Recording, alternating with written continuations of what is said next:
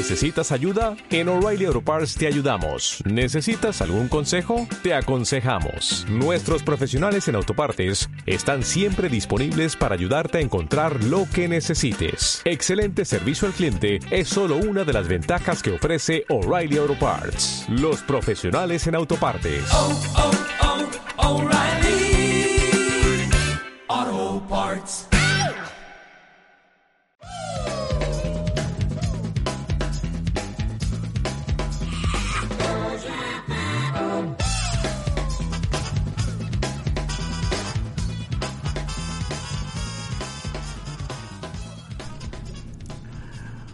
Hola de nuevo, un gusto saludarles. eh, como siempre estamos acá en este tu espacio para poder reflexionar y poder siempre ir creciendo como seres humanos, como personas. Mi nombre es Mauricio Velázquez, psicólogo,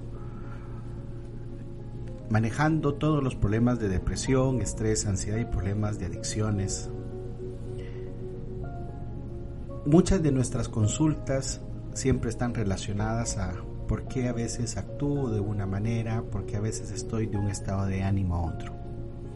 En esta segunda temporada que estamos contando historias, hoy quisiera compartir este cuento, esta historia.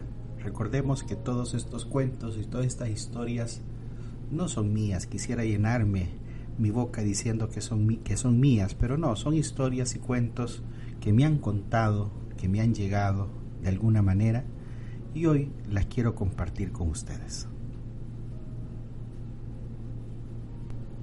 El rey ciclotímico. Había una vez un rey muy poderoso que reinaba un país muy lejano. Era un buen rey, pero el monarca tenía un problema. Era un rey con dos personalidades. Había días que se levantaba exultante, eufórico, feliz. Ya desde la mañana, esos días parecían como maravillosos. Los jardines de su palacio parecían los más bellos. Sus sirvientes, por algún extraño fenómeno, eran amables y eficientes esas mañanas. En el desayuno confirmaba que se fabricaban en su reino las mejores harinas y se cosechaban los mejores frutos. Esos eran días en que el rey rebajaba los impuestos, repartía riquezas, concedía favores, legislaba por la paz y por el bienestar de los ancianos. Durante esos días el rey accedía a todos los pedidos de sus súbditos y amigos. Sin embargo, habían también otros días, eran días negros. Desde la mañana se daba cuenta de que hubiera preferido dormir un rato más, pero cuando lo notaba ya era tarde y el sueño lo había abandonado. Por mucho esfuerzo que hacía no podía comprender por qué sus sirvientes estaban de tan mal humor y ni siquiera lo atendían bien. El sol le molestaba aún más que la lluvia, la comida estaba tibia, el café demasiado frío, las ideas de recibir gente a su despacho le aumentaba su dolor de cabeza. Durante esos días el rey pensaba en los compromisos contraídos en otros tiempos y se asustaba pensando en cómo cumplirlos. Esos eran los días en que el rey aumentaba los impuestos, incautaba tierras, apresaba opositores. Temeroso del futuro y del presente, perseguido por los errores del pasado, en esos días legislaba contra su pueblo y su palabra más usada era no. Consciente de los problemas de estos cambios de humor le ocasionaban, el rey convocó a todos los sabios, magos y asesores de su reino a una reunión. Señores, les dijo, todos ustedes saben acerca de mis variaciones de ánimo. Todos se han beneficiado de mis euforias y han padecido mis enojos. Pero el que más padece soy yo mismo, que cada día estoy deshaciendo de lo que hice en otro tiempo, cuando veía las cosas de otra manera. Necesito de ustedes, señores, que trabajéis juntos para conseguir el remedio, sea brebaje o conjuro que me impida ser tan absurdamente optimista como para no ver los hechos y tan ridículamente pesimista como para oprimir y dañar a los que quiero. Los sabios aceptaron el reto y durante semanas trabajaron en el problema del rey. Sin embargo, todas las alquimias, todos los hechizos y todas las hierbas no consiguieron encontrar la respuesta al asunto planteado. Entonces se presentaron ante el rey y le contaron su fracaso. Esa noche el rey lloró.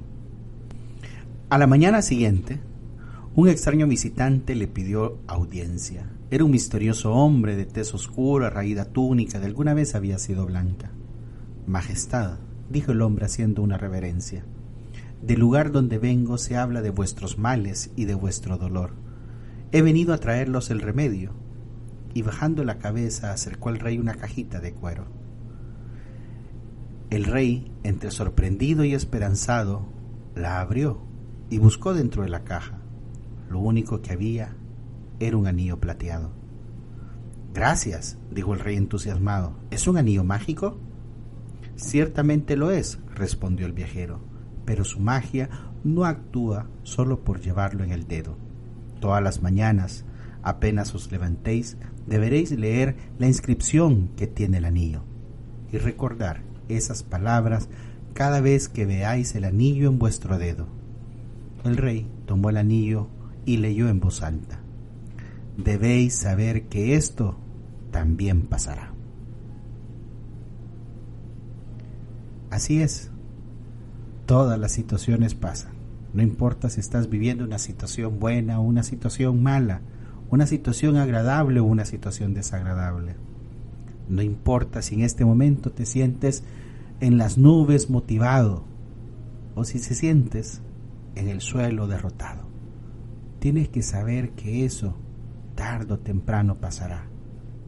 Por supuesto, depende de nosotros qué tan rápido quieres que pasen las cosas. Recuerda, cuando tú cambias lo que tú piensas, tú cambias lo que tú haces.